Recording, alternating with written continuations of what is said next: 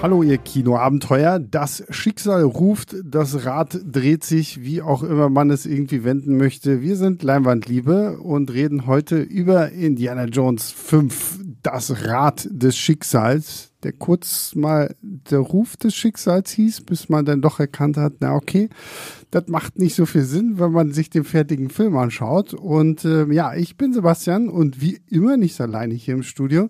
Zu meiner Linken schläft Yves. Hi, ich bin wie Indy in dem Film. Okay, darüber lässt sich streiten. Und äh, mir gegenüber grinst freudig das äh, Goldkehlchen dieses Podcasts, Pascal. Hallo. Und ja, jetzt habe ich schon gesagt, wir reden über Indie 5, nachdem wir letzte Woche sehr, sehr ausführlich über Indie 1 bis 4 gesprochen haben und äh, da ja auch unser Ranking haben durchblicken lassen, wollen wir uns jetzt dem neuesten Indiana Jones Teil widmen, der auch ziemlich lange gebraucht hat, um mhm. überhaupt irgendwie in die Gänge zu kommen, weil man hat sich Ewigkeiten irgendwie nicht auf ein Drehbuch einigen können, dann ist Steven Spielberg irgendwann zwischenzeitlich abgesprungen, dann ist James Mangold, also der Logan-Regisseur, äh, aufgetaucht und hat gesagt, okay, dann mache ich das halt. Mhm. Und jetzt haben wir einen zwei Stunden und 20 Minuten langen Brocken, der Aha, halt. Zwei Stunden und 30 Minuten. Glaube, der geht 154 Minuten. Ach so, na okay, siehst du, dann haben wir es sogar noch länger. Extra lang. Extra lang, extra large. Äh, Indiana Jones 5. Und über den wollen wir jetzt reden. Ich glaube, es wird sich bei diesem Film nicht vermeiden lassen, dass wir dann kurz auch nochmal irgendwie in den Spoiler-Teil äh, gehen, weil gerade über das Ende müssen wir dann doch reden, aber das wird dann, wenn wir es die ganze Zeit immer nur so, boah, und das und ah, und das nicht und so, dann wird es immer ein bisschen komplizierter. Aber ich würde mal sagen, wir fangen mal an. Und wir können den Film ja tatsächlich sehr schön Stück für Stück durchgehen. Wir, fäng, wir fangen mit dem größten Fauxpas an, dass sich dieser Film überhaupt äh, erlaubt hat. Hm. Nämlich Indiana Jones 5 bricht mit einer alten Indie-Tradition. Yves, was hat es damit auf sich? Äh, das Columbia-Logo, das wird, ne, äh, das Paramount, sorry, sorry, das Paramount-Logo wird nicht benutzt. Siehst du mal, wie müde ich heute bin? Ich bin wirklich müde. Es liegt tatsächlich nicht am Film, es liegt daran, dass ich müde bin. Deswegen, sorry, ich bin müde. Ähm, Sag's nochmal, ich glaube, die ganz hinten haben es noch nicht gehört. Ich bin müde. Okay, so. gut. Und Rat des Schicksals, ich muss dann immer an, an Soul River denken, wollte ich nur sagen, als du davor Rat des Schicksals gesagt das hast. Das hatten wir letztes Mal schon, aber jetzt kommt wirklich? Paramount. Siehst du mal, wie müde ich bin. Äh, auf Bist du wirklich müde? Sehr müde. Krass. Auf jeden Fall, das Paramount-Logo wird ja in der Regel äh, für diese Transition benutzt. Das heißt, äh, im ersten Teil ist es Gebirge, im zweiten Teil ist es äh, dieses Ding von der Aufführung von Willy. Mhm. Also man muss dazu sagen, das Paramount-Logo ist ja genau dieser genau. große Berg da. Und, ja. Selbst in Teil 4 war es ja dieses, äh, dieses Erdloch von diesem Gopher, der da rausguckt. Ja. Und diesmal nichts.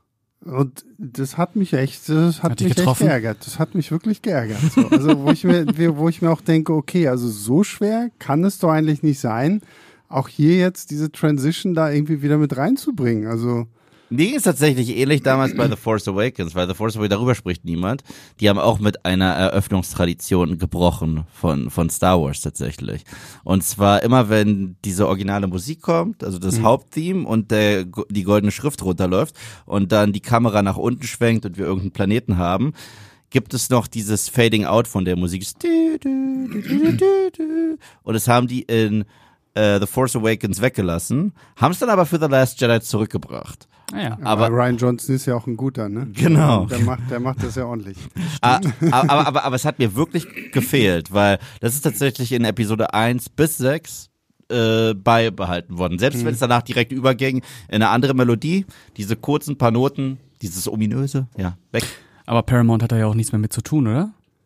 Ja gut, aber ihr Logo ist ja trotzdem da. So, also okay. ich finde einfach nur der Tradition wegen und wir gehen ja jetzt einfach mal davon aus, dass es wirklich der allerletzte Indiana Jones Film ist mit deinem Harrison Ford. Ich, also mir hat's echt gefehlt und vor allen Dingen, ich sah schon, als dieses Logo kommt, dachte ich so, oh, was kommt jetzt irgendwie für, für, für, für so einen Übergang? Und dann kommt danach nochmal das äh, Lucasfilm-Logo, so wo ich mir dachte, so, okay, ist falsche Reihenfolge. Leute, Leute, habt ihr denn gar nichts gelernt? Na gut, aber nachdem ich äh, dieses Trauma äh, überstanden hatte, fängt ja etwas an, worüber sich, glaube ich, am Ende wirklich alle einig sein können, ist eine großartige Intro-Sequenz, die ja. Ja. auch schon durch die Trailer so ein bisschen angeteasert wurde. Das spielt dann auf so einem alten Schloss irgendwo in den Alpen oder keine Ahnung was und wir bekommen nochmal einen digital verjüngten Harrison Ford als Indiana Jones Im Zweiten Weltkrieg. im Zweiten Weltkrieg. Die Nazis rund um Mats Mikkelsens äh, Dr. Schmidt äh, sammeln da gerade irgendwelche alle möglichen Schätze ein und äh, natürlich wird da auch wieder so ein bisschen darauf ausgespielt, dass Hitler ja diese magischen Gegenstände Mhm. sucht und hier gibt's dann was für alle äh, John Constantine-Fans. Ähm, sehr interessant, da wollen wir nicht näher drauf eingehen. Yves überlegt und jetzt, Jetzt hat er's, jetzt hat er's, ja. Ja. Ähm, Ja, weil äh, in der Eröffnung das eigentliche Artefakt ist ja noch gar nicht das Rad des Schicksals. Genau, genau. Und ähm, die Sequenz fand ich super. Also die hat Spaß gemacht. Das ist, glaube ich, auch, oder nicht, glaube ich, das ist die beste Actionsequenz des gesamten Films, was Ja. ein bisschen traurig ist, wenn wir halt über einen zweieinhalb Stunden langen Film sprechen. Aber man muss auch sagen, die Sequenz geht auch eine halbe Stunde Ja. und da wird auch alles reingehauen und äh, super dynamisch, sehr gut inszeniert, besser inszeniert als alle anderen Actionsequenzen, äh, nicht zu lang wie alle anderen Actionsequenzen. Und er hat natürlich auch noch diesen äh, diesen äh, Hingucker mit dem mit der CGI-Verjüngung, die ja wirklich, wenn es um das Gesicht geht, echt gut geworden ist. Mhm, fand ich auch. Also bei Mats Mikkelsen hatte ich das Gefühl, da hat's Geld nicht mehr ganz so gereicht. Den haben sie einfach nur rasiert. Mats Mikkelsen, ja, wenn sie es mal wenigstens einfach nur so gemacht hätten, das hätte ich ja noch okay gefunden. Aber Mats Mikkelsen so verjüngt sah so ein bisschen sehr äh, bleich und blass Mhm. aus. Aber Harrison Ford, finde ich, da hat es äh, gut funktioniert und Mats Mikkelsen ist mir gar nicht aufgefallen. Mir auch nicht. Ich bin Ich ganz dachte- ehrlich, ich dachte, das ist ich dachte, das ist ja regulär. einfach- Mats Mikkelsen mit schwarzen Haaren und Ich spielt glaube, eine das- ne, guck mal, aber guck Ja. mal den Trailer. Meinst du, also, da wurde du was siehst, gemacht? Du siehst es auch schon im Trailer. Sie haben auch bei ihm ein bisschen was gemacht und das Wenn sie bei ihm was gemacht haben, ist es bei ihm aus meiner Sicht ja noch krasser, dass man es gar nicht merkt. Bei mir auch. Ich habe das gar nicht gemerkt. Also bis du es nicht gestern schon gesagt hast, ich so, die haben was bei ihm verändert. Ja, ja. So, das Einzige ist bei, bei, bei Harrison Ford, Es sei denn, es sei denn, sie haben ihn so scheiße geschminkt, dass es halt, aber also, ist- mir, mir sah das halt echt zu sehr nach, also das sah bei Mats Mikkelsen, fand ich, war, sah es schlimm aus. Ich fand, ich, okay, ja. also bei Harrison Ford hat es mich immer, wenn er direkt in die Kamera ge geguckt hat, wenn wir da so einen äh, wirklich einen Harrison Ford, der gerade ausschaut, weil ich sah das super aus. Ich war überrascht, wie gut es aussieht im Gesamten, weil häufig ist es ja nicht so. Aber wann immer er seinen Kopf ein bisschen dreht Ja. und man das so im Profil hat von der Seite, finde ich, war es ein bisschen Ja, ja. klinkhaft gut, und und zum Schluss der Sequenz. Zum Schluss der Sequenz sagt er etwas zu einem anderen Charakter, wenn diese große Actionsequenz. Und es war asynchron. Das war wirklich asynchron. Aber ansonsten, ich gebe euch beiden recht, das ist für mich nicht nur die beste Actionsequenz des Films, das ist für mich die beste Sequenz des Films. Also, die hat mir tatsächlich wieder diesen Abenteuerflair direkt zurückgegeben, wo ich mir dachte, ey, ich glaube, das wird was. Ich, also ich war wirklich happy und da hat auch dieser Mix so gut gestimmt aus Abenteuer, äh, dann Nazis infiltrieren, Action, aber auch Humor mit reingemixt. Ich meine, man sieht es ja sogar im Trailer, deswegen ist es kein Spoiler, dass der Mats Mikkelsen kurz den Hut vors Gesicht hält und dann auch noch reinhaut. So ein richtiger Indie-Move. Ich fand das alles toll. Ja, das war so ein richtiges Indie-Opening Ja, das, das hat, hat mich dazu auch noch irgendwie so an äh, Return to Castle Wolfenstein, Wolfenstein übrigens, äh, und äh, Call of Duty oder irgendwie sowas. Hat's, Na, mich hat es tatsächlich total an Uncharted 2 und diese Zugsequenz aus Uncharted 2 erinnert, das immer noch eins der besten Level überhaupt ist, weil das ist auch so dynamisch, wenn du halt als Nathan Drake da über so einen fahrenden Zug dich kämpfen musst und sowas alles. Und das hatte ich hier auch, weil dann klettern sie mal oben aufs Dach, dann sind sie wieder unten irgendwie drin und dann hast du da halt, was Yves schon meinte, ne, so, so ein paar diese komischen Elemente, wenn Indy da halt auch als Nazi verkleidet irgendwie reingeht, aber dann plötzlich doch auffällt, dass er halt nicht dazugehört und sowas. Und die ist auch super, äh, super verspielt. Du hast halt viele, viele schöne Details. Mhm. Irgendwann auch mit dieser, mit dieser riesen äh, Kanone, die dann alles Stimmt, kaputt ja. ballert. Ja. Und, und man hat natürlich nicht nur Mats Mikkelsen, der ja cool ist, du hast auch noch einen sehr, sehr coolen Thomas Kretschmann, Stimmt. der Nazi schlechthin. Also, der nach jedem Satz immer noch mal atmet. Ja. Egal, egal was. er- Das ist nicht so. Das ist so, aber, aber was ich äh, auch, äh, woran mich das auch erinnert hat, kennt ihr den Film mit Clint Eastwood, äh, Where Eagles Dare? Nee. Ist auch in den Alpen, ist auch Nazis infiltrieren, komplett mit Uniform und Clint Eastwood Mhm. läuft da genau äh, so rum. Das war, habe ich Ist das so, dieser Agentensterben Ja, einsam? ja, ah, der. Okay, ja. Mhm. also hat, hat mich, hat, Ich wollte gerade sagen, also Pascal, Ja, ja, ja, jetzt, ich war, war ich war gerade- kurz so ein bisschen Ich geschockt. musste gerade überlegen, aber, wenn es Agentensterben einsam ist, dann ja. ja, so, so ein bisschen hat es mich auch dran erinnert, auch Mhm. mit dem Schloss und so weiter. Also ist ja auch eine Inspiration, passt ja auch super da gut rein. Ähm, ich, ich mochte auch die Dynamik zwischen Harrison Ford, ich weiß immer nie, wie der Schauspieler heißt. Das ist der, der. Harrison Ford. Wie heißt der? Basil? Der, der Typ, der. Achso, Toby Jones. Toby Jones, ja. Der, diese Dynamik zwischen den beiden ist cool, dass, dass wir wieder so einen haben, der eher weicheimäßig unterwegs ist und Ein bisschen Marcus Brody-mäßig. genau. Ja, ja, genau. Ja. ja, und dann haben wir diese wundervolle Eröffnungssequenz. Und dann ist Zeit, eigentlich mal kurz aufs Klo zu gehen, weil dann, dann, kommt für, dann kommt für mich der schlimmste Augenblick des gesamten Films, weil dann springen wir an der Zeit nach vorne. Wir Des sind gesamten Franchises oder Films? des Films. Ich habe doch Film gesagt. Ich wollte, ich wollte nur aber. Ja, nee, du musst auch ein bisschen zuhören. Du bist zwar müde, das wissen wir, haben wir jetzt gehört, aber auch zuhören. so, also, ähm, des, ähm, des Films, wo halt wirklich der kleine Sebastian, der Indiana Jones geliebt hat ohne Ende, dann sehen muss, wie tief Helden doch fallen können. Weil dieses erste Bild, nachdem wir halt ins Jahr 1969 springen, ist, das sieht man auch ganz, ganz kurz im Trailer. Ich habe es vorhin nochmal geguckt. So, die Kamera fährt auf einen so so, so einen Barkel-Lounger irgendwie zu und da liegt halt ein äh, pennender Harrison Ford irgendwie drauf und steht danach auf und rennt halt nur in Unterhose bekleidet, irgendwie so wankend, schwankend durch die Gegend. Und ich dachte mir so, oh Gott, so die Haare irgendwie total wuschelig, die Hände zittern, so. Das war gruselig. Das, das war echt gruselig und so, so wollte ich Indie eigentlich nie sehen. Und ich weiß, jetzt kann man wieder darüber streiten, so, ah, das ist ja gewollt, um zu zeigen, hier, ah, der große Held von eins ist halt jetzt auch nur irgendwie normaler Typ, weil genau das ist er jetzt. Er arbeitet da an der Uni und äh, Ist 80? feiert, genau, ist 80, feiert sein, seine, seine Rente dann auch mit dem letzten Kurs, den er da irgendwie hat. Aber also das fand ich echt schwierig, so, so Indie so zu sehen. So, Ja. zumal, obwohl ich glaube, mittlerweile versuche ich das echt zu trennen. So, was wir da gesehen haben, ist Dr. Henry Jones. So, Indie kommt später. Aber Mhm. das finde ich, es hat mir, es hat echt wehgetan. Und Ja. wenn dann irgendwann noch Salah so mit dazu kommt, John Reese Davis, der auch keine bessere Figur macht, so, so, dann frage ich mich auch, hat John Reese Davis damals nicht in Teil 4 gesagt, so er macht's nicht, weil wenn, wenn er auftaucht, dann will er halt eine richtige Rolle haben. Hm. So, was er hier hat, ist auch nicht mehr als ein Cameo, damit wir einmal sehen, ah, ah, Member, Member. Also das ist ja, so, das fand ich echt schade. So, so gerade diese alten Männer, so, die noch übrig geblieben sind aus diesem Franchise, so, hat schon ein bisschen wehgetan. Ja, äh, natürlich tut das weh, aber wir kennen das ja auch aus der Realität, wenn wir ehemalige Helden sehen, äh, wenn man perfektes Beispiel Mickey Rook. äh, und deswegen finde ich, das ist eigentlich eine recht äh, konsequente Weiterentwicklung. Also Indiana Jones ist halt einfach jetzt ein alter Opa, so Mhm. und so sehen alte Opas nicht immer aus. Der sieht ja wirklich immer noch gut aus. Also der Das Body stimmt, ist ja, für einen ja, 80-Jährigen, da, da träume ich von. Aber ähm, mich hat's jetzt nicht so gestört, aber ich kann schon verstehen, dass es wehtut, wenn man seine alten Ikonen Nee, also wie sieht, gesagt, sie verfallen. Ja, so gerade wenn er von diesem, von diesem Sessel aufsteht und dann da so Richtung Kamera geht, so, hab ich echt gedacht, so, uff, uff, Ja. das ist, schon. ist nicht mehr schon, 40. Schon bitter. Ja, ja, ist ist auch nicht mehr wieder wahr. 40. Ich fand, es hat super zu Harrison Ford trotzdem gepasst, weil er immer so mega grouchy ist. Ja. Ich meine, da gibt's ja noch eine Szene mit Nachbarn, die so, das stelle ich mir vor, dass Harrison Ford so in ein Interview reingeht. So.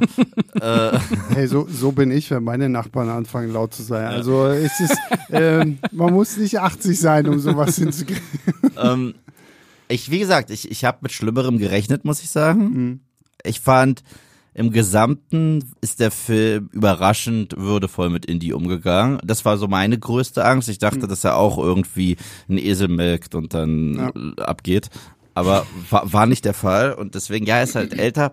Was halt der Trailer schon angedeutet hat, äh, ist sowas, wovon ich auch kein Fan bin, ist, wo er gerade mental im Leben steht. Also, dass er einfach so ein bisschen trostloses Leben führt. Und man sieht es ja schon im Trailer, wird ja bewusst angedeutet, er ist alleine, er ist einsam.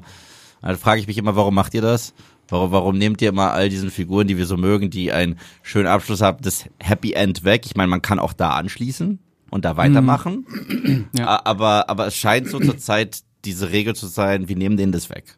Und äh, das ist mittlerweile auch so ein Trope geworden, den ich leid bin. Hm. Vor allem, weil, weil das ja meistens auch nur gemacht wird, damit die Figur wieder an den gleichen Punkt ankommen Genau, kann. Ne? Ja. genau, Ähm, genau. Ja, es hat eigentlich gar keine emotionale Bewandtnis, äh, die Dinge, die ihm offenbar zwischen Teil 4 und Teil 5 jetzt passiert sind. Äh, es hätte auch noch der gleiche Punkt sein können. Genau. Ja, und so. vor allen, Dingen, vor allen Dingen, sie werden halt dann so, so ein bisschen lieblos so einfach mal in so einem Nebensatz erwähnt. Also wir können es ja kurz sagen, ne? Ähm, Matt, also Shia LaBeouf, ist nichts in diesem Film. Was mit Matt passiert ist, wird halt wirklich in so einem Nebensatz kurz erwähnt und auch äh, Marion, die er ja am Ende von Teil 4 geheiratet hat, ist erstmal nicht mit dabei so. Und auch da erfährt man dann nur so nebenbei so, ah, okay, gut, äh, da war auch irgendwie was. Und ich gebe dir vollkommen recht, vor allem, warum hätte man nicht kurz so, so schönes Familienleben so? Und das, das dann sie vielleicht auch sagt, hey Indy, so, hör jetzt auf, du bist 80 so, warum gehst Ja. du jetzt noch irgendwie Genau. aufs nächste Abenteuer und er so, ah, ich muss es aber Einmal machen, so noch, das ein einmal letzte Mal noch. so und dass sie ihn dann irgendwie halt schweren Herzens gehen lässt oder so. so. Oder notfalls auch begleitet. Also, Also es wäre wär, wär ja alles möglich gewesen. Ne? Erst recht, wenn ich so drüber nachdenke, äh, wenn man sich die Creed-Filme anschaut, die auch so ein bisschen äh, Legacy sind für Rocky. Äh, dieser Milo Ventimiglia heißt es, der Jazz bei Gilmore Girls ist. Der hat ja, der, ja, wissen viele. äh, der, der hat, oder Peter Petrelli bei Heroes. Der hat ja den Sohn von Rocky gespielt in Rocky Balboa und hatte dort eine größere Rolle. Und in den Creed-Filmen sieht man ihn trotzdem. Ich meine, selbst wenn er ganz kurz mal auftaucht und eine Tür aufmacht, dann weißt du, äh, der ist da. ja, den gibt's noch. Den gibt's noch Mhm. und man muss jetzt nicht irgendwie äh, den komplett rausschreiben, klar, weil der Fokus ist jetzt Adonis Creed, aber wenn es so ein bisschen um Rockys Alltag gibt, dass es, dass es sich so organisch anfühlt. Vor allem, weil natürlich auch die Beziehung zwischen Rocky und seinem Sohn auch geklärt ist. Genau. Das heißt, du musst da nicht drauf rum. Du musst auch nicht irgendwie einen neuen Bruch äh, künstlich heraufbeschwören oder Genau. sonst irgendwas. Und, äh, und ich finde, das haben die da besser ge äh, gelöst. Klar, im ersten Teil haben wir einfach erfahren, dass er in einer anderen Stadt wohnt, aber weil halt Rocky eh nicht mehr die Hauptrolle war, äh, ist es okay, aber im zweiten Teil sieht man ihn. Und wenn halt das wirklich auch nur so eine ganz kurze Sequenz ist, hätte ich lieber gehabt, wenn, was weiß ich, wir einen Anruf sehen zwischen Indy und seinem Sohn. Sei es äh, Ja, oder er besucht ihn halt einfach irgendwie kurz oder du, du erfährst, okay, Matt ist jetzt halt auch irgendwie Doktorand an, an der Uni oder irgendwie Du musst sowas, ihn nicht mal ne? zeigen. Du kannst einfach nur sagen, der ist jetzt auch gerade irgendwo in Paraguay oder so und Ja, gräbt da irgendwas stimmt, aus. ja. So. Ja, und, und, und sowas äh, finde ich halt nicht gut. Ich, äh, das ist ja James Mangold, der hat ja schon mal so das Erbe oder den Schwanengesang von einem anderen beliebten Charakter angetreten. Das war Logan. Aber da hat er, glaube ich, auch das Skript geschrieben. Ich wollte gerade sagen, Da, also- da, da hat er auch das Skript geschrieben. Und zu Logan passt das alles. Also Logan ist schon immer eine triste Figur gewesen und wir wissen ganz genau, wenn jemand wie Wolverine auch nur einen kurzen Moment von Glück hat, wird es ihm eh wieder genommen. Das war schon in den X-Men-Filmen so, oh, ich finde Jean Grey toll bei Jean Grey. So. Und, äh, und deswegen diese sehr triste Geschichte zu erzählen mit dem kleinen Kind bei Logan, das finde ich, ist auf diese Figur perfekt zugeschrieben. Wirklich Arsch auf Eimer. Muss ich derartiges, meine, viele haben gesagt, wird das der Logan für Indie? Muss ich auch gleich sagen, nein. Nein, Nein, also absolut nicht. Aber es ist für mich auch ehrlich gesagt kein James Mangold Film. Nein, ist es auch Also nicht. es ist halt, es ist, äh, du, du merkst halt, okay, zig Leute haben halt an diesem Drehbuch rumgeschrieben. Ich glaube, am Ende geht der Credit irgendwie an vier Leute oder so. Mhm. Und James Mangold wurde halt irgendwann dazugeholt und gesagt, okay, hier ist das Drehbuch, mach jetzt mal und mach halt irgendwie so den Film so. Deswegen, also irgendwelche Vergleiche damit Logan oder so, null, null. Und wenn euch da draußen irgendjemand erzählen will, ja, das ist wie Logan, Bullshit. Nein, absolut Sorry, nicht. Bullshit. Absolut. Aber ich finde auch nicht, dass James Mangold jetzt ein Regisseur ist, der eine große eigene Handschrift hat. Also es ist ein sehr routinierter Handwerker. Äh, Ich weiß nicht, was hat er denn? Ich meine, wir reden immer nur von Äh, Logan. Was hat er denn noch 310 so? to Humor, den finde ich klasse. der Ach ist so, ja, super. stimmt, der ist- Le Der, Mans äh, 66. ja. Ja, der war nicht so meins. Dann dieser äh, Walk the Line.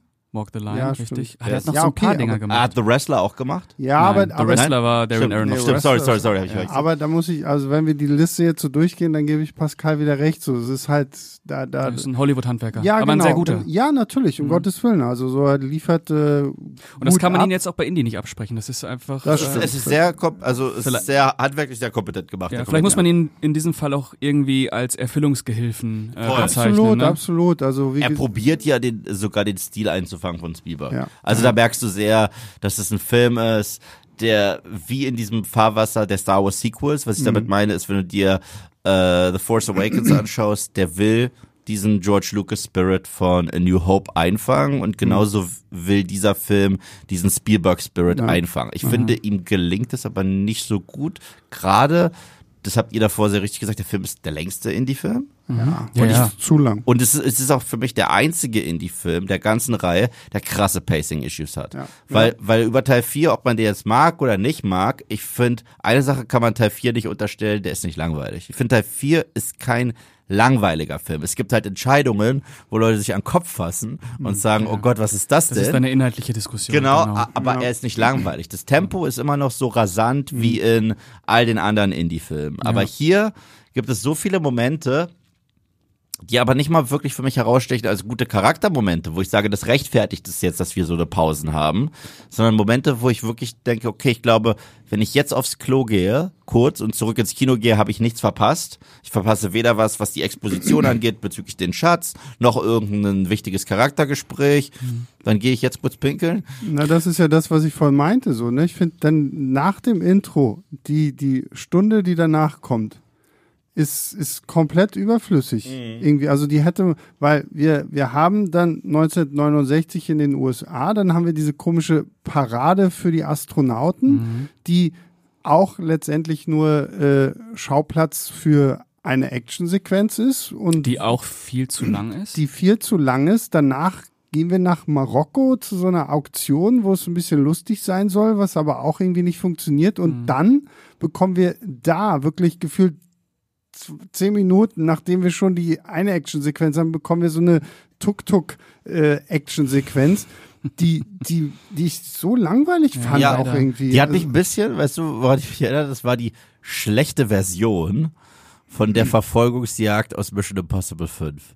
ja. Weißt du noch, wo sie, Ja, ja. äh, wo er, wo er gerade wieder wiederbelebt wurde, nachdem er zu lange unter Wasser war und dann mit Simon Peck da am Auto rumdüst und wie rasant das war und wie toll das ist. Und das ist so die Oldtimer-Version davon. Wir, äh, Sebastian hat es perfekt gesagt, Tuk-Tuk.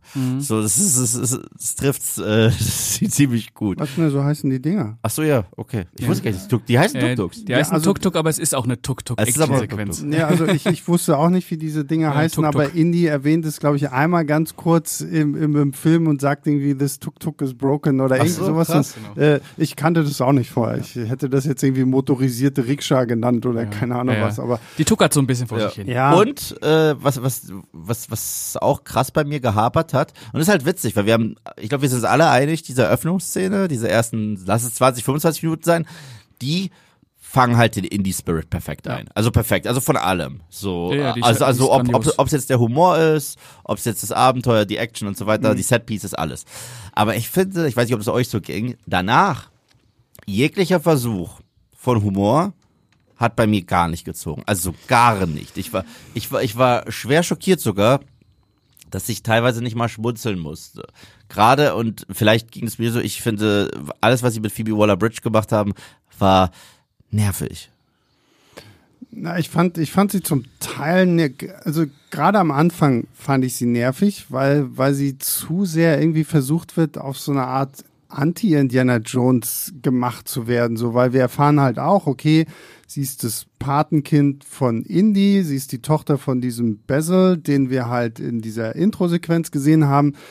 Sie ist jetzt auch irgendwie Archäologin, also sie hat so den gleichen Weg eingeschlagen, aber wir erfahren dann halt, okay, sie, sie, sie holt sich dieses Zeug und verkauft es dann halt auf irgendwelchen äh, illegalen Auktionen, so um damit halt Geld zu machen. Und ich mir dachte so, hm, ja, okay, und jetzt so? Und das ist halt auch dieses Problem mit dem Film, finde ich, gerade am Anfang, dadurch, dass du halt ständig diese Actionsequenzen hast und wenn es nicht die Tuk-Tuk sind, dann reitet Indiana Jones mit dem Pferd durch die U-Bahn, wo ich dachte, okay, wollte jetzt John Wick 4 irgendwie True Lies. John, John Wick 3 machen oder, oder True Lies oder sowas. Da ne? musste ich dran denken. Nee, ich Und auch. ähm, wo, wo ich mir dann auch denke, so, das, das zieht alles nicht. Und dann hast du halt zwischendurch mal eben so, oh, hier, mein, mein Patenkind ist auf einmal wieder da und okay, sie sucht das Rad des Schicksals und weil ihr Vater es irgendwie verzweifelt gesucht hat und so. Mhm. Da wird dann auch immer noch mal irgendwie so eine Backstory versucht aufzubauen, die aber überhaupt nicht, also sie hätte eigentlich auch random Frau Nummer drei aus seinem Vorlesungssaal sein können und dann hätte ich es eher abgekauft, als wenn man jetzt irgendwie sagt, so, die, die haben eine krasse Verbindung. So. Ja, ja. Also, Ja, ja, es hat, hat kein emotionales Gewicht und auch, also es wird ja so ein bisschen bemüht, bei den beiden so eine Gegenüberstellung die ganze Zeit hinzukriegen, was dann auch, äh, also Indy als ganz klassischer Archäologe und sie als kapitalistische Archäologin äh, und auch diese, diese, diese Wortgefechte, die am Anfang wirklich nervig sind, weil sie auch immer so bevormundend ist und Indy dann, der ja auch so ein bisschen tattrig in dem Film schon ist, das immer so ein bisschen ah, hinnimmt, das, das nervt dann irgendwann. Aber ich finde, es groovt sich ein. Ja, ja, das finde ich halt auch. Also es gibt einen Punkt, über den reden wir dann auch gleich noch, wo, wo dieser Film für mich dann auch besser und besser wird, so gefühlt mit jeder Szene, die kommt so. Aber so diese ganze Anfangskiste, also ganz USA hätte man viel, viel kürzer machen können. Da hätte ich auch nicht diesen Mondlandungsscheiß brauchen können. Weil ich weiß noch, als so diese ersten äh, Set-Fotos aufkamen, was ich für Theorievideos gemacht habe, so, ah, was hat das wohl mit dem Mond zu tun? Oh mein Gott, und fliegt Indy jetzt zum Mond und kommen die Nazis aus ihrer Mondbasis hervor, wie wir es bei Iron Sky hatten und Oder deckt er auf, dass es wirklich gefaked wurde? oder Sowas, deckt er ne? auf, dass es irgendwie gefaked wurde, um was, was Größeres zu verhindern oder sonst irgendwie. Ähm, ja, und dann halt dieses da in, in, in Marokko, da wird ja dann auch noch Short Round 2.0 eingeführt. Das war echt die überflüssigste Figur Ja. des Ja, ganzen ja, Films. aber Teddy. Teddy, ja. Teddy. Und, was Mit, ich auch, mit seinem, mit seinem, mit seinem schönen kleinen Pflaumenbart. Pflaumenbart da. Und was ich auch nicht verstehe, auf vielen der Kinoposter, ja, ist Antonio Banderas drauf. Also er ist wirklich auf vielen der Kinoposter drauf. Und sein Charakter ist eigentlich so ein glorifiziertes Cameo. So. Das hat er, das hat er selber aber auch schon in Interviews dann irgendwann gesagt, weil er taucht ja auch im Trailer auf. Und da wurde er halt auch schon drauf angesprochen. Und ich weiß, Filmstadt hatte, glaube ich, sogar auch irgendwie einen Artikel so nach dem Motto, ähm, Antonio Banderas-Fans werden enttäuscht sein oder so, weil ja, die, die Rolle ist auch nicht länger als zehn Minuten und äh, das war's. Ja, und auch, hätte auch jeder andere machen ja, können. also das Ja. ist eine Rolle, die wirklich jeder hätte spielen können. Ja, aber das ist dann, glaube ich, so wieder dieser Punkt, so wahrscheinlich Banderas selbst so ein bisschen Fan und zumindest behaupten zu können, so okay, ich habe im Indie Indie-Franchise irgendwie eine, wird jeder machen. So. Also Ja. ich Wie, meine, wie Daniel Craig als wollte ich Stormtrooper. gerade sagen, wollte ich gerade sagen, warum zur Hölle ist Daniel Craig ein Stormtrooper? Einfach Ja, damit ja. du es sagen kannst. Wusstest du ne? das in The Last Jedi? Es wurde rausgeschnitten. Äh, spielt Tom Hardy auch nochmal einen Stormtrooper? Ja, ja, ich Ja. weiß, ich weiß. Und Simon Peck ist doch dann auch nochmal in, Simon Pegg in ist dieser, dieser- komische die- Blob da. ja, Ja, aber wir reden viel zu viel über Star Wars. Das ist falsch. Es falsch. gibt hier einfach para äh, strukturelle Parallelen. Ähm, aber tatsächlich finde ich, ist Antonio Banderas äh, ein gutes äh, Stichwort, weil ab da, finde ich, Kommt Wind in die Sache. kommt tatsächlich, finde ich, für mich so dieser Moment, ah, okay. Jetzt, glaube ich, hat, hat sich das Drehbuch daran erinnert, ah, Moment, Indiana Jones hat ja sowas mit Abenteuer und so, nicht die ganze Zeit Mission Impossible, John Wick oder sonst irgendwie was. Lass mal ein bisschen Abenteuer machen. Und, lass mal was machen, was es bisher noch nicht gab im Franchise. Ja, weil Indy geht tauchen. Und das fand ich geil. Das vor allen Dingen, das sah auch echt ziemlich cool aus. Ja. Man sieht es auch kurz im Trailer, da sieht man schon äh, so, so eine alte, ich glaube, römische Galeere oder so, die am Grund des äh, Meeresbodens liegt und äh, die müssen da halt runtertauchen, um irgendein Versatzstück zu finden, was sie dann weiterführt und so. Und allein so diese Unterwassersequenz Super. äh, habe ich total gemocht. Also auch alles so unten dann so, da gibt's ja, Ja. dann so ein paar Aale? alle. Äh, die halt hier mal so ein bisschen als Schlangenersatz, so, wo ich auch dachte, ja, okay, gut, ah, ein bisschen weit hergeholt, aber okay. Ja. Aber äh, ich fand, das war sehr stimmungsvoll inszeniert. Da gab es auch ein paar tolle Bilder, wenn mhm. äh, Indy seine, was ist das, seine Leucht-Dingsbums äh, da? Ja, ja. Leucht, äh, wie nennt man denn sowas? Wie, wie nennt man das denn nochmal? Seine Leuchtfackel? Leuchtfackel vielleicht? Ja, die äh, in dem, in dem, ähm, in dem Schiff dann anmacht und das so ein bisschen rot leuchtet und man guckt mhm. dann von oben drauf. Es waren schon so stimmungsvolle Bilder, die man sich ein bisschen öfter gewünscht hätte. Ja. Okay, Yves ist müde. Yves gesagt ich fand, ich fand, fand, fand's okay. Okay. So. Was ist denn los? Gar nichts. Ja, da, da, ist ein bisschen müde. Ja. ich, ich, dachte, ich dachte, da kommt jetzt ein bisschen mehr als nur. Nee, ich habe ich, ich hab dazu gar nicht so viel zu sagen, muss ich sagen, zu dieser Sequenz. Ich fand, äh, ich, ich, ich war teilweise, muss ich sagen, schon erschöpft, als wir bei dieser Sequenz ankamen, weil es sich echt wie Gummi gezogen hat. Und ich habe das Gefühl, du hast es ja richtig gesagt, irgendwann sagt der Film sich, wir sind ja ein Abenteuerfilm. Mhm. Es war für mich irgendwann ein bisschen sehr spät, dass er sich das sagt. Äh, da dachte ich mir, oh, jetzt, jetzt fangen wir damit an? Was war die letzten 45 Minuten los? Und das ist auch so ein bisschen ein weiteres Problem gewesen und es klingt so gemein, aber ich will gar nicht, dass es so gemein klingt. Aber Harrison Ford ist 80 und du hast gesagt, dass du ihn nicht so sehen wolltest in Unterhosen. Ich muss sagen, das allererste Mal, als er wieder mit Fedora und Lederjacke und Peitsche durch die Gegend läuft, es war das erste Mal, dass ich gesagt habe, das fühlt sich falsch an. Irgendwie hat es sich angefühlt, als wenn man den alten Mann nochmal eingekleidet hat. Und das, das Gefühl hatte ich nicht bei Teil 4, wo er noch so Mitte 60 war, weil es ist halt nochmal ein erheblicher Altersunterschied. Und du merkst es halt manchmal etwas verwirrt und ängstlich durch die, äh, in die Kamera schaut. Und das ist etwas, was ich überhaupt nicht sehen wollte. Äh, ich habe wie gesagt, da nicht so. Äh, stimmt, ja. Äh, es ist ein alter Mann, äh, mhm. der ist einfach tattrig. Ähm, oh, tattrig klingt so böse, aber ihr wisst, was ich meine. ja, wir meinen das alles gar nicht ja, böse. Wir meinen das alles ganz lieb, ist auch alles völlig also, natürlich. Also, also wenn wir alle so mit 80 drauf sind, äh, ja, dann können wir uns freuen. Genau. Ja, äh, aber wie gesagt, mich stört das gar nicht. Kommen. Mich, mich, mich stört das gar nicht so sehr, weil äh, ich glaube einfach, weil ich mir vor Augen halte, es ist halt einfach ein 80-jähriger Indiana Jones. Also also ich muss tatsächlich dazu sagen, also ab dem Moment, wo er tatsächlich Schlapphut, Lederjacke und die Peitsche wieder, da war ich wieder beruhigt. Hat es für dich funktioniert? Da, da, da, hat, da war ich wieder, okay, ja gut, ja, jetzt habe ich Indy wieder, ja, okay, Indy ist zwar schon ein bisschen mhm. tatterig und alt und so, aber das, das ist so, weil, weil das vorher fand ich schlimm. Also diese Actionsequenz da dann auch äh, in den USA, so wenn er halt so in seinem, seinem, seinem, seinem Tweet-Jackett da irgendwie noch so rumläuft und in diesem Anzug und halt wirklich einfach aussieht wie so der Professor von nebenan so. Da habe ich sie mir irgendwie nicht so abgekauft, aber so, so für mich war so diese, dieser, dieser Wechsel von Dr. Henry Jones Jr. zu Indiana Jones dann doch signifikant genug, dass mhm. ich gesagt habe, ja, okay, jetzt bin ich wieder drin. Das Problem ist, dann haben wir halt erstmal noch diese Tuk-Tuk-Sequenz und hast du nicht gesehen.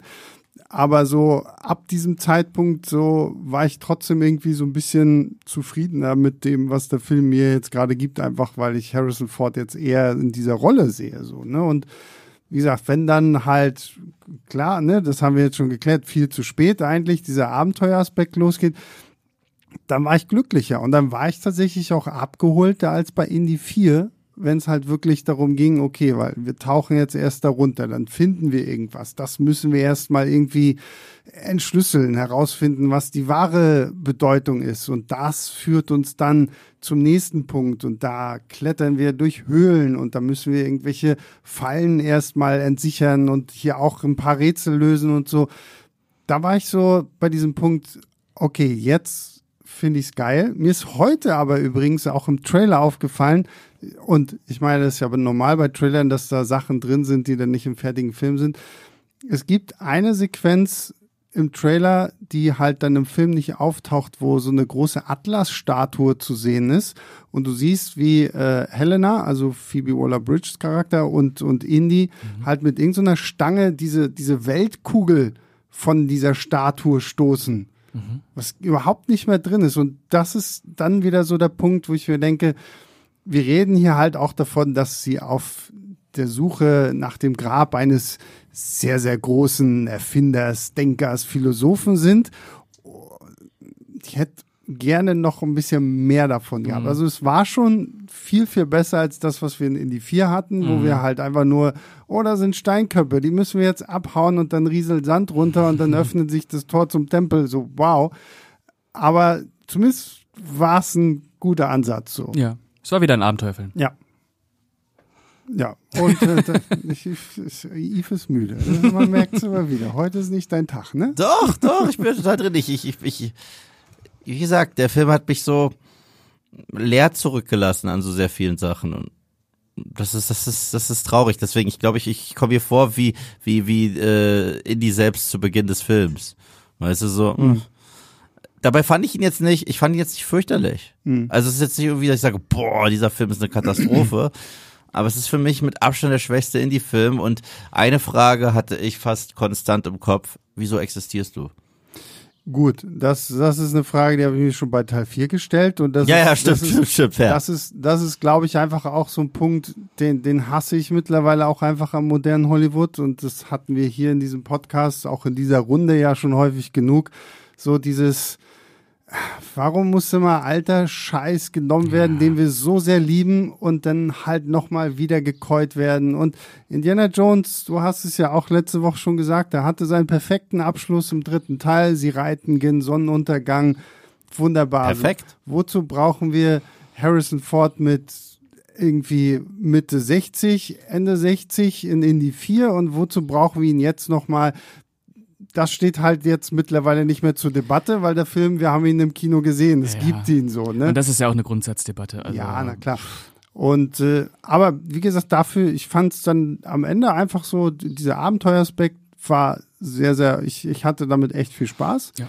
Ich muss auch sagen, ich fand Mats Mikkelsen als, als hier Dr. Schmidt, äh, ich, ich habe den auch mehr genossen als zum Beispiel eine Kate Blanchett. Mhm. Ja. Auch wenn sie mir zu wenig mit ihm gemacht hätten. Mhm, da, da, wir, da müssen wir, glaube ich, ähm, da würde ich im, im Spoiler-Teil nochmal so ein bisschen kommen, weil es gibt so ein paar Entscheidungen, wo ich mir gedacht habe, okay, da hätte man mehr aus dieser Figur machen können. Ähm, nichtsdestotrotz, ich finde es halt lustig, dass Spielberg noch bei Indie 4 gesagt hat, ja, wir können jetzt nicht schon wieder was mit Nazis machen, deswegen sind jetzt die Sowjets dran. Und dann haben wir irgendwie alle über Indie 4 rumgenörgelt und na okay, dann Machen holen wir wir die wieder Nazis wieder zurück. Ne? Aber mir geht's genauso. Ich, ich fand Mats Mikkelsen ziemlich solide als Bad Guy. Mhm. Aber wenn man halt Mats Mikkelsen kennt und weiß, was man noch alles aus dem rausholen kann, Mhm. da wäre schon mehr Luft nach oben gewesen. Aber er war definitiv besser als Kate Blanchett. Das gebe ich dir Mhm. äh, ohne Frage. Äh, ich finde, es, ist- es gab sogar eine ganz nette Heldenschurken-Dynamik in den paar Dialogen. Weil ich hatte immer das Gefühl, wenn jetzt Kate Blanchett on screen war und sie mit Indy clasht, ist nicht wirklich persönlich. Weißt du? Und, und, und, und bei den beiden hatte ich schon das Gefühl, da ist was Persönliches, woraus, wie wir reden wir dann auch im Spoiler-Teil und so. Naja, aber ich meine, das Ding, also was wir ja schon verraten können, in der Intro-Sequenz ist Mikkelsen ja auch schon da. So, ja, sie ne? sind und, sich ja schon mal begegnet. Oh, genau, und das ist ja auch dieses Persönliches halt, ne? Weil wir hatten im ersten Teil hatten wir diesen René Belloc, die, diesen französischen Anti-Indie, dann hattest du so die, dieses in, in, im zweiten Teil war so ein bisschen so, du hast hier mich unter Stu- Drogen gesetzt und keine Ahnung Ja, was. im so- zweiten hatten wir halt Satan. Genau, äh, also, ja. also im, im zweiten, also Molaram, der war halt so herrlich drüber, Ja. dass es ein geiler Bad Guy war. Ich meine, alleine, wenn wir ihn das allererste Mal sehen, dass der aus diesem Rauchdach rauskommt, zu diesem Mhm. Ja. Tempel, das ist äh, so, es, es gibt eine Form von Over-the-Top Bad Guy, die für mich immer funktioniert. Und zwar, wenn ihr sagt, sei Over-the-Top, dann sei richtig over. Das ist so ein bisschen wie Kate Blanchett in Tor 3. Weißt du, die ist halt, genießt einfach böse zu sein Mhm. und, und auch Freude daran hat. Oder Jason Momoa. Jason Momoa, und tatsächlich Jason Momoa in Fast X. Ja, ich, ja. gebe ich dem Film. Tatsächlich super. Nee, und deswegen, aber, also. aber, aber Mats Mikkelsen ist halt so, ah, man wünscht sich die ganze Zeit ein bisschen mehr, aber nichtsdestotrotz, das, das, ist, ein, das ist ein solider Indie-Bad Hm. Guy. Also am Bad Guy liegt es diesmal nicht, dass da irgendwie viele Probleme sind. so, und das bringt uns Spoiler? zu, nee, nee, noch nicht Spoiler. Ne, wir, wir müssen ja auch ein bisschen an die Leute denken, die bis zum Fazit einfach nur so. Aber das bringt uns halt zu einem Finale des Films. Oh, Ja. Das, das geht nur in zwei Richtungen. Also entweder du liebst es oder du hasst es, weil es ist wirklich sehr, sehr drüber. aber ich muss sagen, ich gehöre zu der Kategorie, die es liebt. Mhm. Einfach, weil ich meine, wir hatten jetzt schon UFOs und Aliens, also wie bescheuerter kann es eigentlich noch werden? Und das, was sie hier machen, finde ich, hat für mich persönlich besser zu einem Indiana Jones gepasst, als eben Aliens und fliegende Untertassen. Und deswegen. Ähm, war ich damit irgendwie eigentlich ganz, ganz zufrieden. Äh, genaueres gehen wir dann halt nochmal im Spoilerteil, aber Eve guckt schon traurig. Das war für mich das ultimative Jumping the Shark. Mhm. Also, du hast recht. Also, äh, entweder man, man geht damit d'accord und sagt, das ist super. Ich, ich, ich habe ja auch umgehört, für manche hat es super gut funktioniert. Das war der Punkt, wo ich wirklich gesagt habe, ich finde es schlimmer als Aliens. Also, ich finde es wirklich schlimmer als Aliens. Äh, Wir werden ja danach drüber reden. Ich sage nicht, was passiert ist. Aber das war wirklich der Punkt, wo ich auch gesagt habe, okay, Film, jetzt ziehe ich dir noch mehr Punkte ab. So, weil, weil ich war da so raus, was schade ist, weil der Aufbau zu diesem Ding hin, der finde ich, der hat wieder ein bisschen Spaß gemacht. Da sieht man auch so Sachen mit Wetter Aber und so. war es nicht eigentlich schon komplett Es, klar? es war klar, aber dieses kleine bisschen Hoffnung in mir hat gesagt, komm schon. Es war, weißt du, es war genauso wie in Teil 4, als man schon diesen Kristallschädel damals gefunden hat, der aussah wie ein außerirdisches Wesen aus Akte X. Habe ich die ganze Zeit damals im Kino noch im Hinterkopf gehabt, ja komm, das, das, das wird aber nicht der Fall sein. Da dachte ich mir, Vor allen Dingen in Indie 4 gibt's ja dann auch so eine Zeit und da erklärt, äh, nee, da sind sie ja auch in diesem Grab und da, da erklärt äh, India Matt noch, dass früher einige dieser äh, äh, Ureinwohner Lateinamerikas ja den Babys und das gibt's ja wirklich so so so die die Köpfe so in so Schlingen gepackt haben, damit die halt länger werden, weil das halt so ein Zeichen für Intelligenz und so ja, gewesen ist. Ja, da, ich da hab- denkst du dann noch, okay, das hat was damit. Ich habe immer gehofft, dass das halt sowas ist wie eine ältere Zivilisation hat daran geglaubt, ist aber nicht der Fall. Und da wird es dann wieder eher was Mythisches, Mystisches sein, dass irgendwas aus einer spirituellen Religion doch tatsächlich irgendwie eine leicht übernatürlich. Ich dachte, das wäre der Twist so in, in Indie 4, bis ich das Raumschiff gesehen habe. Und ich so, oh nein. Wirklich nein. Dabei, ich, du hast recht, es war so offensichtlich. Es gab sogar Roswell. Also, also, Ja, ja. und Area 51 und alles.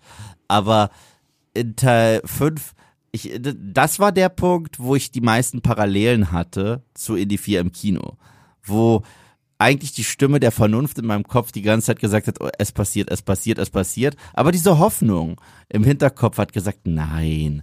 Also die machen das irgendwie geschickter. Das wird nicht der Fall sein. Vielleicht wird etwas angedeutet. So, ich meine, in, in Raiders of the Lost Ark wissen wir am Grunde genommen auch nur in der Bundeslage ist Superkraft drin und die lässt dich Genau, schmelzen. Aber, aber es kommt jetzt keine Stimme, die sagt, und Moses, strafe sie oder so, weißt du? Oder ein High Five aus dem Himmel. So.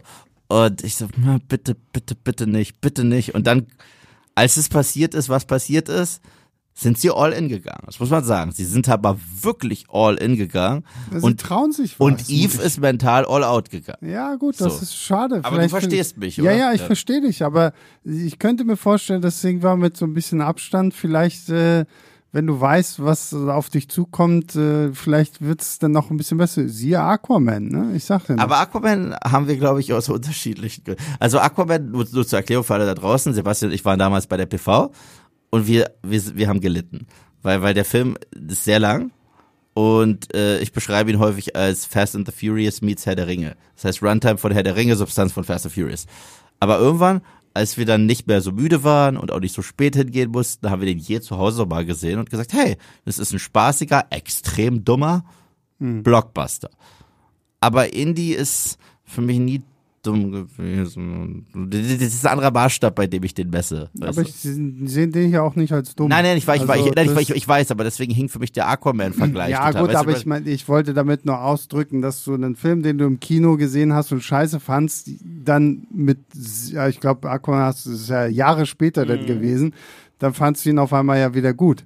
Und ähm, Das Zweitsichtungsglück. ja, und ich musste, das, deswegen finde ich es immer komisch, dass Christoph sagt, dass er selten Filme irgendwie ein zweites Mal guckt, so, weil ich finde es ganz Manchmal wichtig. ist es voll gut. Das, Ja. das, das, dafür liebe ich ja auf Moviepilot gerade diese Rewatch-Reihe. Ja. Also, Und ähm, aber ich muss einfach sagen, bei diesem Finale, ich finde es halt wirklich geil, dass sie all in gehen. Ich finde es geil, dass sie es wirklich so hart auskosten.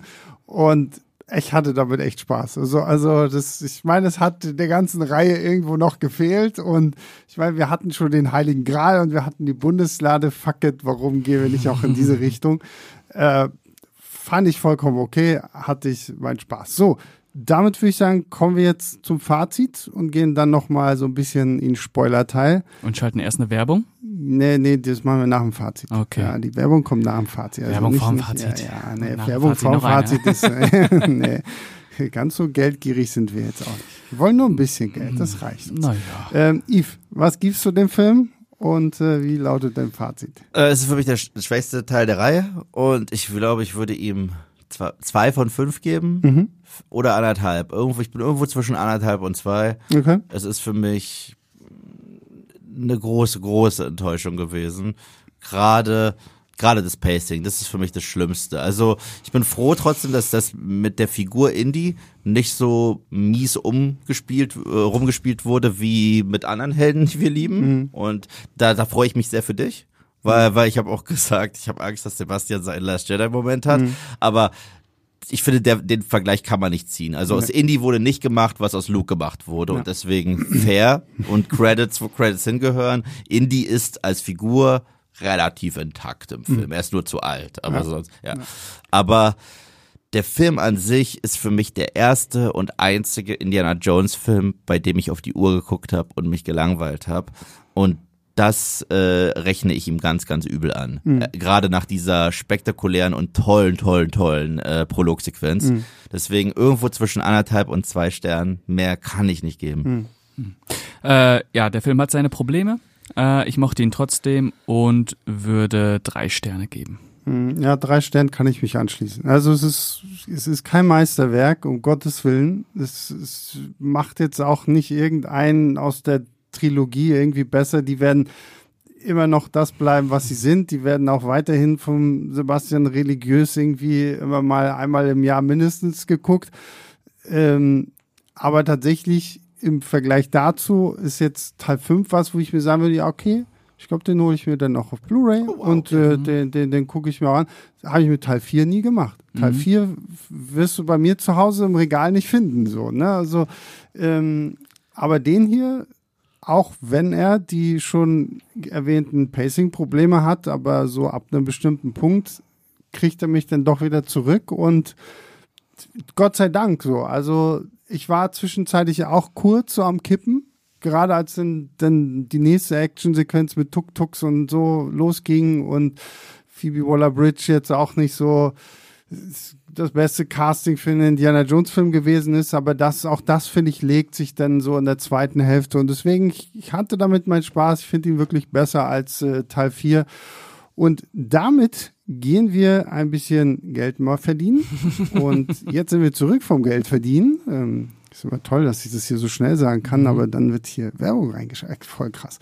Und jetzt kommen wir zum Spoiler-Teil. Ich will noch eine Sache kurz sagen zu, äh, zu, zu, zu, zum Fazit, obwohl wir das damit schon durch sind. Was ich auch gut finde, sowohl an Teil 4 als auch äh, Teil Mein 5. Spoiler-Teil. Ja, ja, klar, sorry. Äh, was ich gut finde, sowohl an Teil 4 als an Teil 5, das sind beides Filme, die ich nicht so dolle finde. Ich finde, sie beschmutzen trotzdem nicht das Vermächtnis von Indie. Das gibt es nicht. Also es gibt keinen Film in der Indie-Reihe, wo du das irgendwie schaust und sagst, oh, und die werden alles kaputt machen. Und die werden irgendwie äh, so einen irreparablen Schaden anrichten. Es sind einfach nur Filme, die sich überflüssig anfühlen Natürlich, absolut. überflüssig, aber nicht die irgendwie so den Kern und die Seele der Reihe so ein bisschen äh, vergiften. Hm, Ja, ja, ja. Äh, Das bringt uns jetzt aber zum Spoiler-Teil. Also Spoiler, Spoiler, Spoiler, Spoiler, Spoiler, Spoiler, Spoiler. Ähm, und als erstes, finde ich, müssen wir über Mats Mikkelsen reden. Okay, let's go. Weil ähm, Mats Mikkelsen ist ja dann auch auf dieser Kampfsequenz da äh, am, am, auf dem Zug, ganz am Anfang im Intro zu sehen und kriegt ja dann mit, weiß nicht, wie schnell fährt so ein Zug, 80 Kilometer die Stunde, so eine alte Dampflokomotive, kriegt er ja so ein, so ein so ein Bewässerungsrohr von irgendeinem so, einem- so einem Ding da volle Kanne in die Fresse.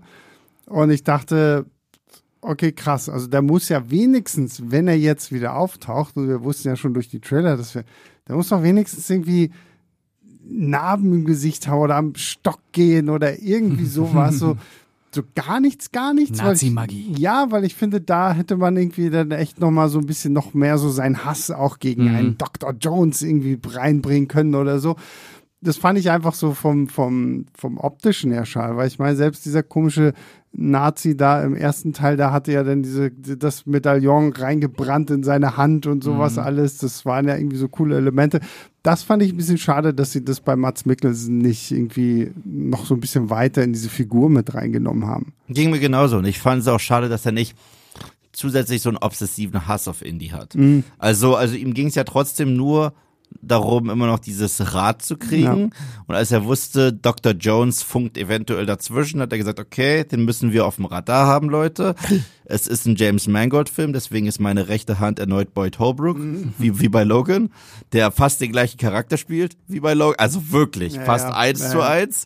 Und äh, ich hätte mir wirklich gewünscht, keine Ahnung, so eine Sequenz, wo er eventuell, wo sich rausstellt, dass er einen Arm verloren hat durch die Nummer, weil es ging ja richtig. Also ich, Ja. Mhm. ich dachte auch ganz kurz, dass da was abgefallen ist, weil so schnell wie das ging. Dann dachte ich mir, dass wenn er Jones zu fassen kriegt, dass er sagt, äh, ein Arm für einen Arm oder irgendwie eine Szene ist, wo dass er da raus muss. Klar, es wird nie so brutal werden, aber es kann ja angedeutet werden. Ich meine, es wurden schon fiesere Folterinstrumente angedeutet in den Indiana Jones Filmen.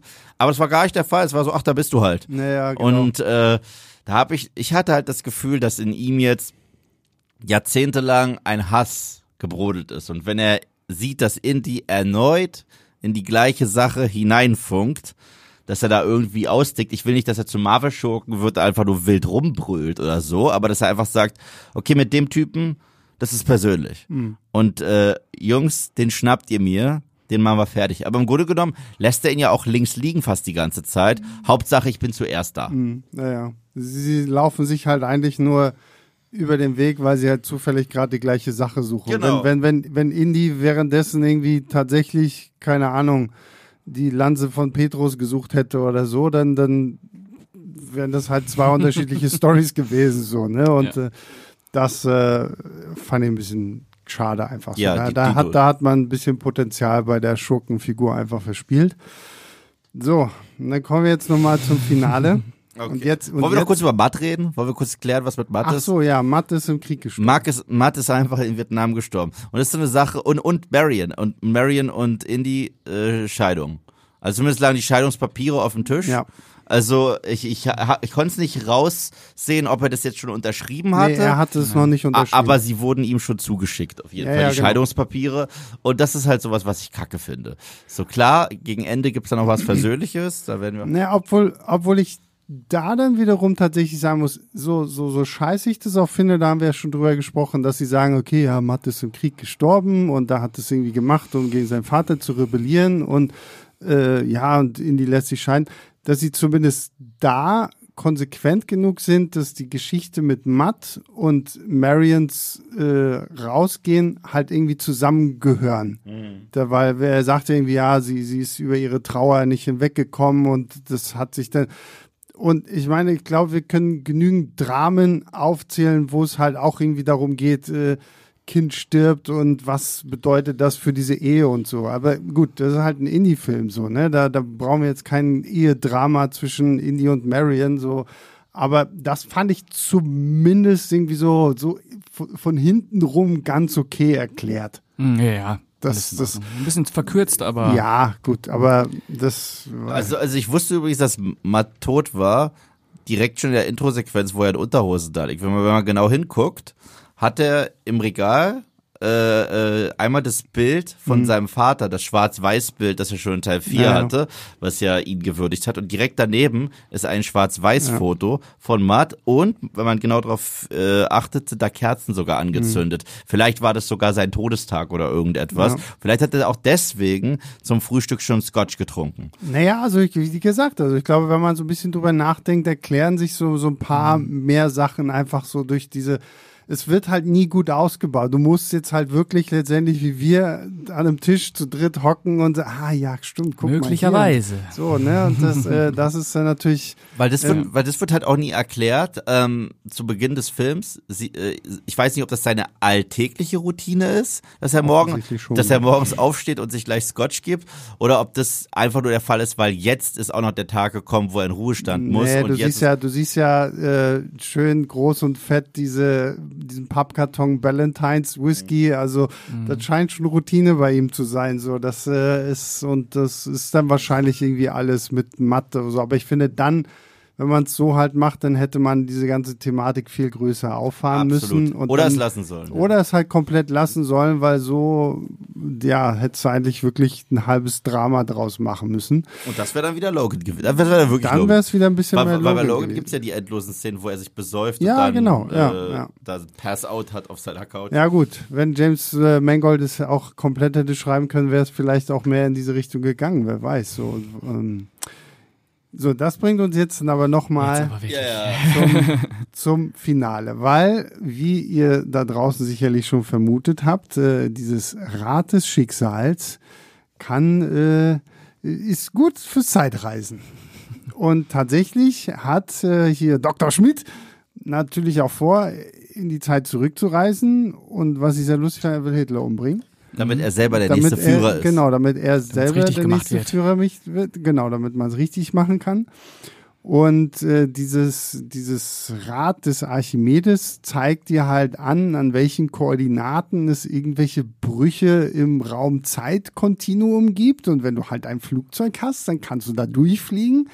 Und äh, das Problem ist, kurz bevor sie da durchfliegen, fällt Indy ein, ah, Archimedes hat hier die, die, das Driften der Kontinentalplatten nicht berücksichtigt. Und dadurch sind seine Koordinaten etwas falsch. Und deswegen werden wir jetzt nicht im Jahr 1939 landen, sondern wir landen im Jahr 2039 vor Christus oder 239 vor Christus und äh, sind irgendwie dabei, wie die Römer äh, Syrakus äh, in Sizilien äh, angreifen und äh, Indy hier dann tatsächlich auf Archimedes, den großen Erfinder und äh, Denker, trifft. Weißt du, was ich aber da cool fand, tatsächlich, so sehr ich dagegen bin, dass es jetzt Zeitreisen bei Indie gab, Mhm. als sie in dieser, in diesen Katakomben noch sind, ja. Ja. ist neben dem, äh, neben diesem, neben dieser Box tatsächlich schon die Leiche von Mats Mikkelsen. Das fand ich ganz witzig. Mhm. Ja. Also, wo die sagen, hä, woher haben die denn Armbanduhren und so weiter und so fort. Und später, wenn der ja abstürzt und tot ist, ist sogar noch mal ein Close-Up für die ganz Blöden im Kino.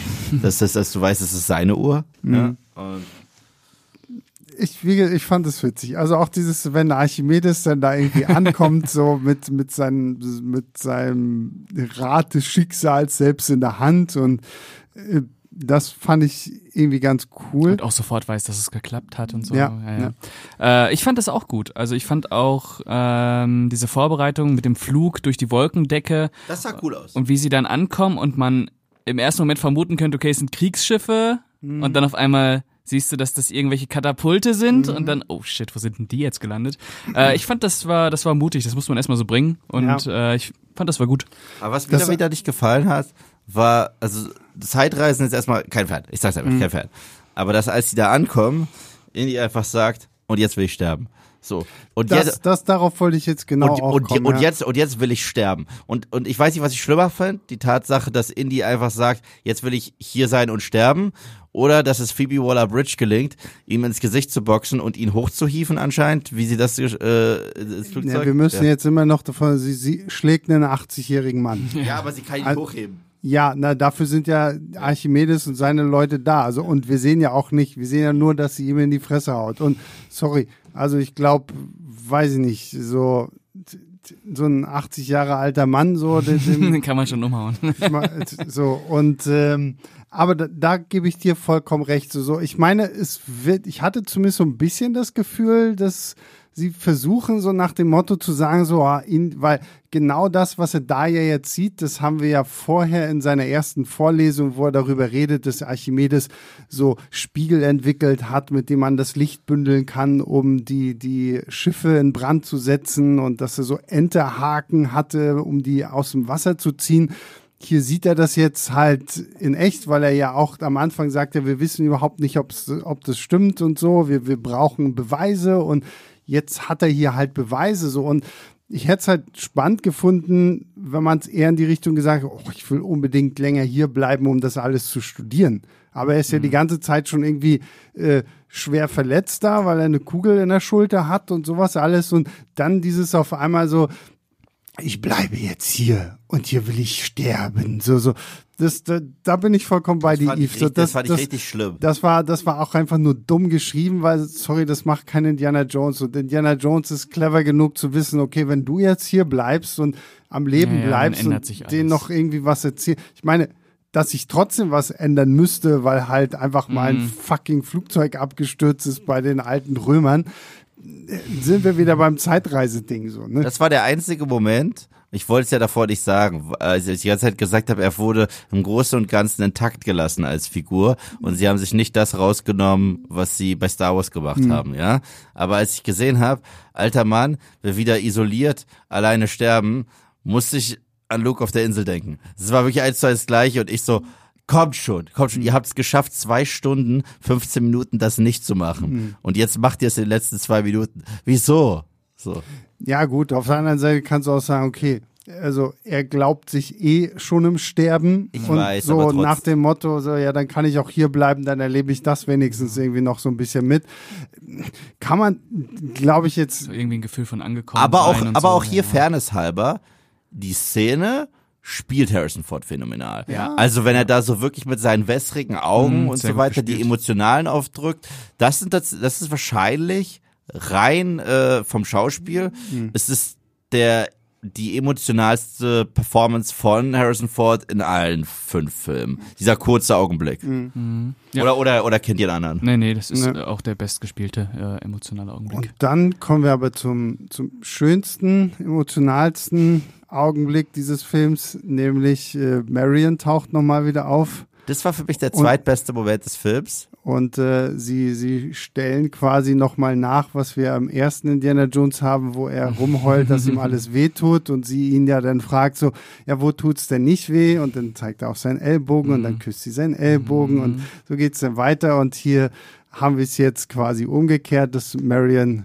zeigen darf, wo es nicht weh tut und dann haben wir ein bisschen alte Leute geknutsche und Das fand ich- war, das, das- war sehr das- süß. Das fand Ja, ich wirklich süß, aber gleichzeitig, und das hatte mir auch so wirklich äh, was, was hervorgehoben, aber da, da dachte ich, da kam mal wieder dieser kleine, diese kleine Stimme in meinem Kopf, da ich, wenn der Moment, der dich jetzt am meisten catcht im Film, ein Callback ist zu Raiders, spricht es wieder nicht so für den Film, weißt du, ich meine? Ja, gut, aber also Ja. ich, ich war erstaunt, dass das so gefühlt der erste größere Callback ist, den sie überhaupt irgendwie. Mhm. Ich habe also wovor ich halt wirklich Schiss hatte, ist, dass dieser Film irgendwie Eine reine so, eine, so eine reine Easter Egg Show ist, wo wo ständig auf tausend Sachen irgendwie angespielt wird. Ich meine, sie erwähnen mal kurz die ganze Geschichte rund um Mulleram Ja, und es gibt äh, diesen einen Monolog, aber der, aber der war nett gelöst. ja, der war genau. der, wenn der da hängt und sagt, Ja, ich wurde neunmal angeschossen. Ja, ja, genau. Und Voodoo. Das, und das, das, äh, so, aber es hätte halt auch viel schlimmer kommen können. Und ich finde, für das, was es ist, finde ich, haben sie es genau am richtigen Moment und es ist wirklich schön gemacht, irgendwie so, wo ich sage, ja, okay, damit kann ich jetzt auch persönlich aus diesem Film gehen. Und das Süße ist das letzte Bild, dass er sich den Hut trotzdem noch mal schnappt, der gerade zum Trocknen hängt. Ja. Und wir dann das, das erneut das Looney Tunes Ende hatten, das wir jetzt schon bei Mando hatten, mit diesem Loch. Ja. Ja, Ja, aber wie gesagt, Und also, alle anderen gehen jetzt Eis essen. Es ist kein perfekter Film. Und ich bin, ich bin wirklich sehr, sehr gespannt, wie der äh, so ankommt, Ja, ich wenn, auch. wenn den dann alle, weil ich glaube, das wird ein richtig, richtig heiß diskutierter Film werden.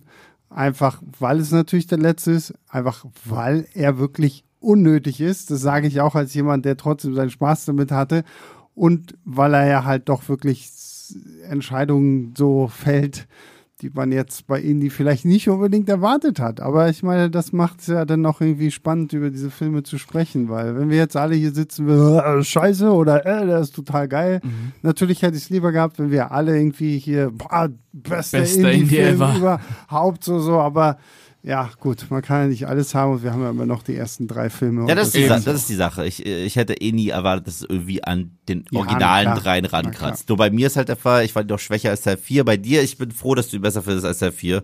Das heißt, du hast einen versöhnlicheren Abschied mit Indie als das, was du 2008, was 2008? 2008. Ja. 2008 bekommen hast. Und das gönne ich dir als einem meiner besten Freunde und großen, gigantischsten Indie-Fan, den ich kenne.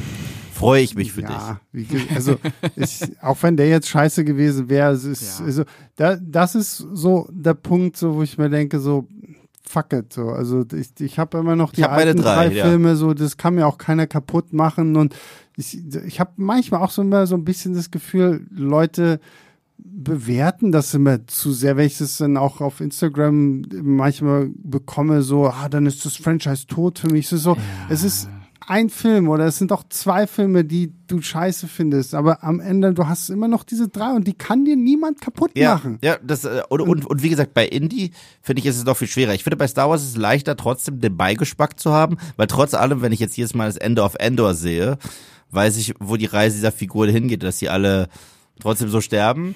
Aber aber, aber, aber, auch das, aber auch das ist, sehe ich, also sehe ich zum Beispiel für mich persönlich nicht ich, so. ich, ich kann das nicht ausschalten beim Schädel leider. Aber ähm, bei Indie, weil diese ganzen Filme, also alle fünf eigentlich, Mhm. sind trotzdem mehr oder weniger Standalone-Filme. Ah, klar. Und, da, Ja, das macht es noch mal ganz anders als Star Wars, weil Star Wars es ist halt wirklich der nächste Teil in Mhm. der Saga. Ich meine, Empire Strikes Back funktioniert wortwörtlich nicht ohne Na den, den ersten. Na. Und Temple of Doom kannst du gucken, ohne je einen Indie-Film gesehen zu haben. Ja. Und äh, das ist deswegen ist Indie eh noch mal ganz anders. Mhm. Und ob einem jetzt die letzten beiden Abenteuer singuläre, das ist für mich eher so dieses James Bond Prinzip. Klar, weil, klar, weil, klar. weil wenn, wenn du mal einen Stinker Bond Film hast, guckst du halt den nächsten, wird eh fast jedes Mal auf Null gedreht und es ist ein Naja. neues fast. Außer es ist so eine Kacke wie No Time to Die. Genau, genau. Oder Der Spectre. natürlich grandios ist. Den Ah, findest du grandios, wirklich? Ja, Ich finde den richtig scheiße. äh, ich fand den beim ersten Mal, hm, und dann habe ich ihn noch zweimal gesehen und dachte mir, oh, der ist eigentlich okay, schon vielleicht echt. muss ich ihn auch noch mal ein zweites Mal gucken. Aber Ja, das also, hilft, das Zweitsichtungsglück. der- der Unterschätzt hat- das also nicht. Ist Der, so der wichtig. Hat, der hat mich richtig. Ich glaube, Ich- No ich- Time to Die ist eher mein Last Ja, Jedi. ich, ich, ich habe Sebastian, ich habe Sebastian noch nie so ranten sehen. Guck Das ihn nochmal. Das ist halt das Witzige, weil, weil, weil, weil, weil ich bin, ich bin nicht so der mega Bond-Typ. Also es gibt Bond-Filme. Bond aufgewachsen. Ja, ich weiß. Es, es, es gibt Bond-Filme, die ich mag, sehr gerne. Und die guten, die mag ich sogar richtig gerne. Und da freue ich mich auch drauf, mal einen Bond-Film zu gucken. Aber Bond ist jetzt nicht so mein Franchise. Mhm. Aber Sebastian ist ein Bodybot. So, und, und als ich mit ihm drin war bei No Time to Die und er danach bei mir im Auto saß, ich habe Sebastian noch nie so lange meckern hören zu einem Film und ich habe mich gefühlt wie der Imperator so, good, good. Es war herrlich. Ich wollte ich wollte ihn auch einfach nicht stoppen. Ich habe einfach, ich, ich bin ihm nicht einmal ins Wort gefallen. Ich so, mhm, mhm, mehr, mehr Sebastian. Vielleicht, vielleicht das wäre der Moment gewesen, wo du einfach mal während des Autofahrens die Kamera an Und direkt anmachen hochladen auf Filmstarts. Einfach direkt. Der, der 15 Minuten Rant von Sebastian Das war zu so, sie konnten es nicht lassen. Sie konnten, es war so gut. Es war, es war herrlich.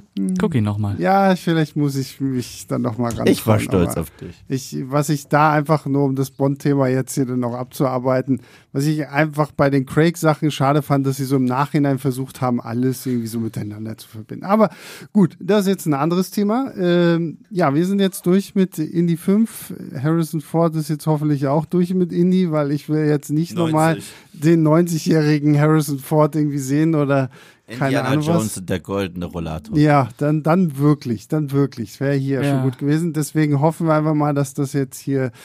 Äh, Aber so schade, dass sie nie Atlantis gemacht haben. Ne? Ja, ich sag's, nach ich wie sag's vor. immer wieder, Ja, ja. aber so schade. ja, Atlantis habe ich auch das Gefühl, äh, und ich kenne das Spiel nicht oder das Buch oder was auch immer das ist. Spiel. Äh, aber Atlantis, selbst ich äh, sage, Atlantis passt mehr zu Indie als Aliens und Zeitreisen. Absolut. Ja, ja, Also es ist halt eine verlorene ja, Stadt. absolut. Ja, ja. Und, oder, Ja. Das haben die ja ganz cool gemacht, so ein bisschen in Fluch der Karibik, als sie da im vierten Teil durch diese Welt da, gesch äh, weißt du, wo die da reingezupft worden sind? Nee, aber du erwähnst jetzt in letzter Zeit sehr, sehr oft den vierten Flut der Karibik. Weil, weil, weil aber, aber das macht auch Sinn, weil der vierte Fluch der Karibik-Teil hat sich, haben auch alle zugegeben, krass inspirieren lassen von Indiana Jones. Also, Es gibt, es gibt aber eine, ähm, eine tolle, weil ich meine, Indie ist ja jetzt, gehört ja jetzt auch zum Maushaus und das Maushaus hat schon eine tolle Abenteuergeschichte rund um Atlantis gemacht. Weil dieser Animations, äh, Oh, dieser der ist toll. Zeichentrickfilm Den mag ich, ja. Atlantis. Ja, der ist gut. So, der ist ja so ein bisschen gefloppt damals, weil es Mhm. halt nicht so Disney-typisch gewesen ist. Aber das ist ein geiles äh, ist cool. Disney-Abenteuer gewesen und da hättest du einfach als Hauptfigur Indy hätten, äh, reingepackt und dann wäre gut gewesen. Ohnehin diese ganzen Disney-Filme, die so um die 2000er rausgekommen sind, das sind ja dann auch Mhm. viele gewesen, die so von der äh, Formel abgewichen sind. Hier, Schatzplanet und sowas. Äh, Ist genau. Iron Giant auch Disney? nee, Nein, nee, nein, nee. nein. Aber super, natürlich. Ja. Äh, aber dann gab's ja noch irgendwie Königreich für ein Lama und sowas. Waren ja so. Den habe ich nie Ja. gesehen. Ach, da, da, da wirst du schreien. Ja, ja. Da wirst du die ganze Wohnung zusammenschreien. Ja. Gut, so, wir, wir schreien. Das ist ein Lama, was sprechen kann, hallo? Wir, wir schreien jetzt, wir schreien jetzt. mit dir. Ja, ich finde den grandios. Okay, dann ein, ein Schreidate zwischen uns dreien ist schon fest. Königreich für ein Lama. Ähm, Yves, vielen Dank, auch wenn du müde warst. Ja, das, ich war heute nicht in, in Topform, Nee, gebe nee. ich zu. Aber gut. Aber für mich war Indie auch nicht in Topform. Das heißt, ja, ich war ist okay. Ist, Ja. ist auch sehr schwül. Wir warten ja auch immer noch so ein bisschen auf das große Gewitter hier. Morgen. vielleicht Tornado, kommt heute. Nacht Ist das heute nicht Tornado. witzig, dass wir, dass wir ausgerechnet Regen kriegen, wenn wir morgen für Feierabend und, Ja, das ist und, super, wir, und, ja. und weil wir draußen sitzen. Ja, So. ja, passiert. Äh, trotzdem, Yves, vielen Dank. Danke, dass ich hier sein durfte. Immer wieder äh, ein inneres Blumenpflücken. Erst recht mit dir als Moderator Eine, und es mit, ist auch eine poetische Grazie, dich hier zu haben. ja, und mit der schönsten Podcast-Stimme Überhaupt. der Welt. Pascal. Danke, danke. Ja, Pascal, ne? Vielen Sehr Dank. gerne, sehr gerne. Irgendwann müssen, wir brauchen irgendwann nochmal Julius und Pascal, weil dann sind die beiden Stimmchen Oh, im direkten. Ja, Nee, nee, sorry, aber Julius, deine ey, Stimme ist dein, deine Stimme ist Bay. So, und äh, größter Dank geht natürlich an alle äh, raus, die uns Woche für Woche zuhören. Äh, bewertet uns bei Spotify, bei der Apple Podcast App oder schickt uns eine Mail an leinwandlieber.filmstarts.de. Wir hören uns nächste Woche wieder. Bis dann, macht's gut. Ciao, ciao.